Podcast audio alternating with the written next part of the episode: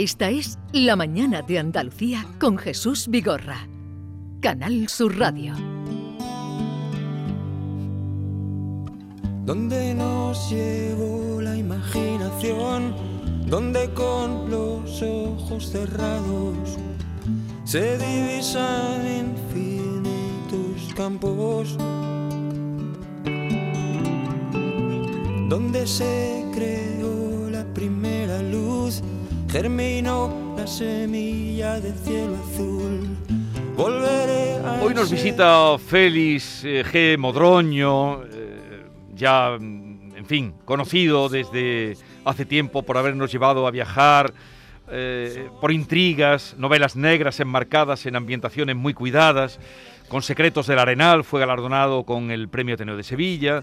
Entre otros éxitos literarios están La sangre de los crucificados, La ciudad de los ojos grises, Sombras de agua o La fuente de los siete valles. Ahora da un paso más, abandona la Belle Époque, la Edad Media o el siglo XIX y en su octava novela, que hoy tenemos sobre la mesa, nos trae al día de hoy, al siglo XXI concretamente, a los paisajes de la costa quebrada de Santander, una tierra donde ahora eh, reside. Una mañana brumosa, así comienza eh, Sol de Brujas, una mañana brumosa de Sol de Brujas, como se llama, eh, la llaman los viejos norteños, el cuerpo de un adolescente aparece colgado de una grúa a la vista de los paseantes. Entre otras mutilaciones, el cadáver tiene la boca cosida. Su mejor amiga Marina se suicidó semanas antes. ¿Quién está detrás de estas muertes de adolescentes?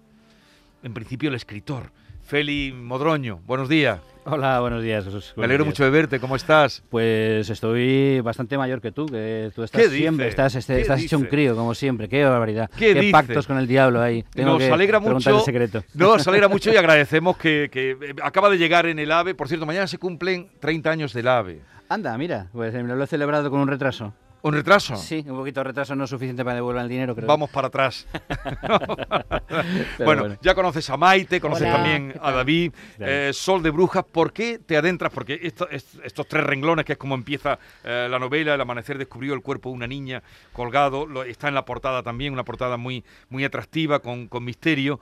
¿Por qué te adentras ahora en el thriller eh, contemporáneo? Bueno, realmente, como bien has dicho, yo siempre he utilizado los crímenes como hilo conductor de mis novelas, pero mezclándolo con otro tipo de géneros. Y necesitaba un, un- argumento, ¿no? un, un motivo para, para escribir una novela negra. Yo creo que toda la novela negra tiene que tener una denuncia social. Y el hecho de, de conocer, unos, por desgracia, casos muy cercanos de, de acoso escolar a, a unas niñas adolescentes en las que casi he vivido el día a día de, de ese acoso y he tenido información muy directa y coincidió además con el suicidio de una niña que se tiró por, por Cabo Mayor, por los acantilados de Santander, pues eh, creo que, que digo, bueno, aquí hay que poner el, el foco eh, sobre este problema que, que sabemos está ahí, que, que está latente, pero no todos somos conscientes de que los chiquillos, la verdad, están expuestos a, a- a un ciberacoso a través de sus teléfonos móviles y, y yo creo que hay que hay que pararse un poquito a pensar, ¿no? Sí, porque aquí está el acoso escolar que tú, del que tú hablas, las redes sociales, el Eso peligro es. que tienen, el peligro que lleva aquí a, a- a situaciones extremas, también la bisexualidad, eh, Sí. también las mafias. Bueno, eh, es un poco es un poco lo que lo que lo que lo que he vivido. Fíjate, eh, eh, curiosamente dices, ¿cómo construyes tus personajes? Y, pues, construye- son personas que conozco, ¿no? Una vez tuve un, un conocido que resultó ser un, traficante co- colombiano y obviamente lo, lo he colocado en la novela, o sea que al final eh, todo tiene bastante verosimilitud. Y, y luego con respecto a- al acoso escolar y con respecto a, a- al, al ciberacoso, porque cuando éramos críos, yo creo que todos los que hemos sido un poco frikis, por lo menos en mi caso salíamos del colegio y había una pandilla que intentaba cascarnos, ¿no? pero Sí. llegábamos a casa y estábamos a salvo. Pero hoy en día los chavales eh, siguen siendo acosados a través de la red de las 24 horas del día. Tienen una especie de síndrome de Estocolmo con los teléfonos, no quieren bajo ningún concepto que sus padres sepan eh, que tienen un problema ahí porque los padres lo primero que se les ocurre es eh, quitarles el, el teléfono teléfono, tienen ese síndrome además de, de, culpabilidad. Entonces, entonces es, un problema de muy difícil solución, porque nosotros antes salíamos y por las noches sabemos los peligros que encierran, ¿no? Mm. Pero, pero, pero los peligros que encierra un teléfono que no deja de ser un arma que ponemos en manos de nuestros hijos sin, sin, enseñarles a, usarla, ese no, no, no, lo conocemos en profundidad, ¿no? Yo creo que habría que, estar un poquito más eh, pendientes de, desde críos, de cuando le regalamos al niño o la niña el móvil en la primera comunión, pues saber qué es lo que hacen y sobre todo eh, informarnos y estar un poco, interesarnos por, por lo que ellos hacen. Sí, por lo que hacen y por lo que suben, porque eh, se dice, las niñas siempre han querido parecer mayores, pero antes se ponían los tacones de su madre y se maquillaban para hacer obritas de teatro delante de sus abuelos. Hoy con nueve años ya se están haciendo TikToks y si no los suben a las redes es porque sus padres están pendientes, que algunos hay. Los menos. claro, además. Los menos. ¿Sabemos realmente eh, lo que hacen nuestros hijos eh, cuando miran la pantalla del móvil? Yo sinceramente creo que si hay que contestar un, sí o un no, digo que no porque además eh, el tema de la clandestinidad que que como adolescente todos eh, lo, hemos vivido y nos hemos disfrutado con ella, ¿no? Hacer eh, cosas a, espaldas de nuestros padres con un móvil todavía es mucho mucho más fácil y mucho más eh, divertido para ellos. ellos muchos tienen un perfil privado al que solo acceden sus amigos o quien ellos quieren acceder y tienen otro perfil público que es el que creen que pueden ver sus padres o sus educadores, ¿no? Entonces, además el, problema ya lo sabemos, se han adelantado las edades de violencia, de sexualización a unos niveles que yo no sé dónde vamos a parar. Lo que dice, bueno, si es lo mismo lo que antes hacíamos con 16, hacerlo con 14, bueno, pero con 12 y con 13 y con 12, eh, ¿hasta dónde? no? El otro día me llegó el caso de un, de, un, de un, niño que se había dejado el pelo un poquito así, más largo y tal y cual, le dieron una paliza llamándolo maricón. Todavía en el 2021 en España, ¿no? Y, y, yo creo que es que no, no, no por desgracia no, no avanzamos, ¿no? Mm. Otro fragmento, Leo. Hemos creado, al hilo de lo que estabas comentando, una sociedad sexualizada de adolescentes prematuras niñas que descubren el mundo a topetazos a través de los teléfonos que sus padres les regalan en su primera comunión sin ser conscientes de que en ese preciso momento marca el principio del fin de su inocencia son los, eh, sus ídolos eh, han, cambiado. Ahora mismo sus ídolos para nosotros son gente totalmente anónima, pero son eh, influencers, sobre todo las niñas, influencers que tienen 2, 3, 4 millones de seguidores que nosotros no sabemos ni siquiera ni, ni los nombres, ¿no? Y ellas se quieren parecer a ellas. para ellas la, fama es, ese golpe de like. eres, eres por en función de, los, de los me gustas que tengas, ¿no? Y, y, las, imitan, las buscan y, hay muchas veces que pasan esa digamos, esa barrera de, de, lo, de, lo, de lo, moralmente permitido eh, a costa de solamente por, por ganar popularidad, ¿no? Feli, esta es tu octava novela y a mí me atrae mucho el lenguaje con que impregnas a cada una de tus novelas. En esta en concreto, que está ambientada en la actualidad, pues veo palabras como acaba de comentar, likes, boomers, influencers, youtubers, Instagram, y el texto está repleto de términos relacionados con las nuevas tecnologías. Bueno, recuerdo, por ejemplo, que en la ciudad de los ojos grises el lexicón bilbaíno era el lenguaje que marcaba la novela, el lenguaje de Germanía, en la sangre de los crucificados, y en la fuente de los siete valles era muy todo muy decimonónico. Por eso te quería preguntar cómo has abordado este, porque es la primera vez que escribes sobre la actualidad. ¿Cómo ha sido ese lenguaje tuyo con la nueva forma de hablar? Pues la verdad que me encanta, David, que, esa apreciación, porque es intencionada. Desde siempre he intentado hacer en cada una de mis novelas una especie de homenaje a un tipo de vocabulario. ¿no? En Sol de Brujas está obviamente la jerga policial, está em, los términos cántabros, es mm. decir, nos ponemos a subio, quiere decir que te resguardas de la lluvia. Hay palabras, o, las cuestas muy pindias, que son las cuestas muy empinadas. Pero sobre todo, como tú bien has dicho, hay un lenguaje, eh, hay un lenguaje de adolescentes, que no es ni mejor ni peor al que nosotros usábamos, es distinto lo que antes éramos unos carrozas, ahora somos boomers. Pero somos, pero somos lo mismo, al final es, es, lo mismo, ¿no? Es la misma, es la misma manera de, la misma manera de expresarse. Y claro, eh, bueno, yo me he documentado además con esto muy curioso porque he seguido, obviamente, a muchas, muchas de estas cuentas que tienen muchísimos seguidores, qué es lo que hacen, como eh, las expresiones que ellos usan. Y, bueno, eh, al principio me, me, llamaba la atención, pero luego ya me familiaricé, incluso con alguna me enganché porque me resultaban muy divertidos, ¿no? Como Pablo Jesús Show. Y, entonces, claro, me resultaban muy divertidos y además me han sido muy útiles para, para bueno, para darle la, veracidad que tiene que tener el, el, lenguaje. Obviamente, un niño de 13, 14 años hoy no habla como cuando nosotros los teníamos. una, una, mañana se nos ocurrió preguntar al hilo de una canción de Rosalía, donde había muchas palabras ahí nuevos, se nos ocurrió preguntarle a los padres y, y, a una chica joven, y tú investigaste, y yo me quedé anonadado de, no sé, mi de términos coloquiales entre ellos y desconocidos por nosotros. En cambio, tú aquí es una los jerga. has buscado y los has trabajado. Es claro. es, claro, es una, y que eh, va más esa jerga. ¿eh? Es una jerga, pues claro, evidentemente es la evolución del lenguaje. Por eso digo que tampoco hay que demonizarlo. Realmente que hay que adaptarse a, a los nuevos tiempos y llegan para quedarse, porque al final eh, los chavales eh, van a crecer y su lenguaje pues eh, será el que, el que perdure. Claro, la misma sorpresa que tenían nuestros abuelos cuando utilizábamos nosotros nuestra propia jerga. Claro, eso me pasa con el lenguaje y me pasa con la música también, ¿no? Porque yo digo, yo, yo no quiero ser un carca cuando oigo estas canciones que hayan ahora, pero, pero cuando yo, yo era un fan de, de, Los Secretos y yo oía a mi padre escuchando a Juanito Valderrama, yo decía, oh, madre mía, esto vaya rollo, ¿no? Pues lo que no quiero que, que ellos piensen, eh, lo mismo que yo pensaba entonces, de buena manera que adaptarse. aquí, aquí aparecen en canciones. Sí, muchas, muchas canciones. ¿eh? es muy musical. Soy el ángel de la muerte. Ay, Coque, qué bonito. Esta canción es una eh, maravilla. Me ha inspirado mucho. Y este, en la novela. este disco entero, ¿verdad? Ah, qué vamos, maravilla. Vamos a escuchar un poquito y nos vas contando. Entonces quise escapar. Despegarme de su cuerpo azul. Pero me dijo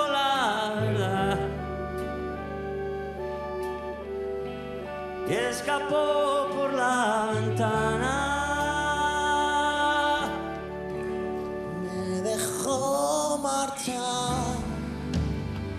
¿Por qué te ha inspirado bueno, esta, canción, para mí ha sido un descubrimiento porque no es, eh, aunque Coque es de mis tiempos, pero esta canción es relativamente reciente, ¿no? Y escuché la versión, pues un poco de casualidad eh, con respecto a la que tenía con, Iván Ferreiro y bueno, eso es, eso es, bueno, todavía yo pienso en ella y, se me ponen eh, los pelos de punta. Es raro el día que no escuche esta canción.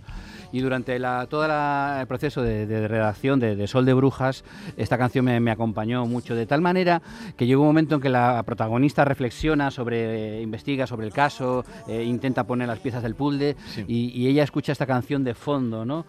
Normalmente los, los, autores no podemos transcribir letras de canciones, está prohibido por los derechos de autor, podemos mencionar los títulos, pero no la letra de la canción. Pero no, aún entrecomilladas. No, no, no, no, no, no, no, si tienes derechos de autor solamente podemos poner los títulos. Si ponemos algún tipo de, frase de la canción, eh, está protegida obviamente por, por los derechos de autor, ah. pero la compré.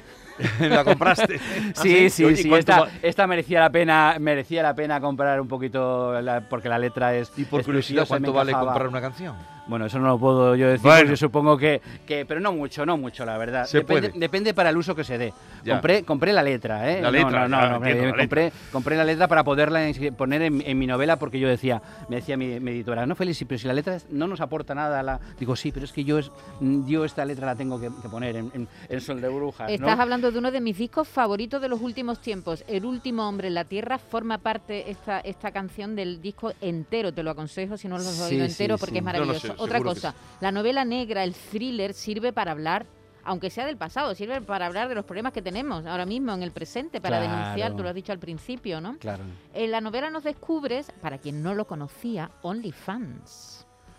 ¿Qué descubro? OnlyFans. La red. OnlyFans, la red. Ah, la red. Bueno, y más cosas, claro, claro, claro. Descubre muchas cosas, pero OnlyFans es tremendo. Yo no sabía lo que era, ¿eh? Pero, OnlyFans se lo he tenido que contar No, yo no sabía lo que era, pero creía que lo habías inventado y luego hemos comprobado que no. No, no, no, no, no, hay invención. Porque además que podía haber sido una invención tuya. No, no, no, no, hay mucha documentación detrás, eh, verídica, por parte de, sobre todo de la policía, que me ha ayudado mucho. Sí, pero que podrías haberle puesto otro nombre. No, no, es tal cual, y F3 también, eh, que es otra red tremenda que, que los eh, chicos usan para ganar dinero, hacer preguntas anónimas. Eso, eso es OnlyFans. OnlyFans es precisamente lo mismo los niños venden eh, sus fotos de pies, que bragas usadas, que, que por una suscripción mínima al mes pues eh, te enseñan lo que sea y eso existe y de hecho bueno tiene un auge brutal que, que yo creo que lleva camino de desbancar a lo que es el, es el porno y además con la particularidad de que es que hay muchos menores detrás de eso. Hay un mundo muy sórdido y, y además eh, cuando tú preguntas a un menor, yo una niña le pregunto, la hija del policía que que me ayudó,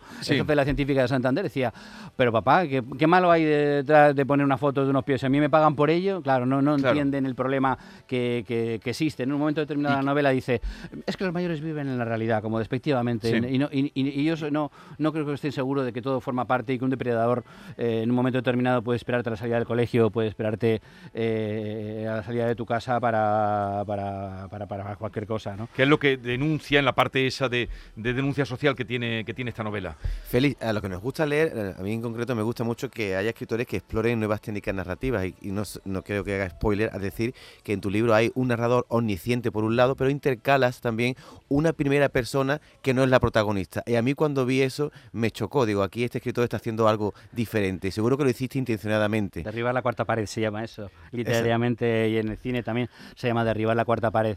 Bueno, la novela está llena de tramas, eh, de, de unas tramas con, con, muchísimos giros, que es lo que se le pide en novela negra, pero yo quise dar una vuelta a la tuerca más y, y, hacer un, giro narrativo también. ¿no? Eh, me resultaba muy, muy divertido que la novela empezara, eh, pues bueno, por un narrador y en un momento determinado el narrador intervenga en la historia. ¿no? Eso se llama derribar la cuarta pared, que no, que no es muy habitual, pero a mí literariamente me parecía muy interesante. Yo creo que le aportaba un poquito más de, de, intriga a la trama. Ese momento que tú dices era intencionado, de repente haces plac y, el lector se queda un poco parado y dice: ¿Quién es? ¿Qué ha pasado aquí?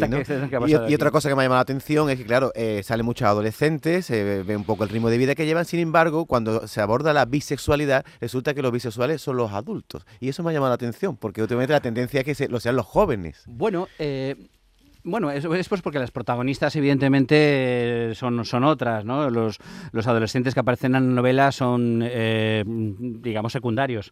Pero no, no, no, hoy en día los adolescentes tienen muy, muy asumido. Ya, yo, no creo ni siquiera que, hablen de bisexualidad, sino que hablan de naturalidad a la hora de todo tu tipo de, de, relaciones, ¿no? Al menos los que, los que yo he conocido y los que a mí me han ayudado a, a, documentar la novela. Ahora mismo está todo mucho más naturalizado.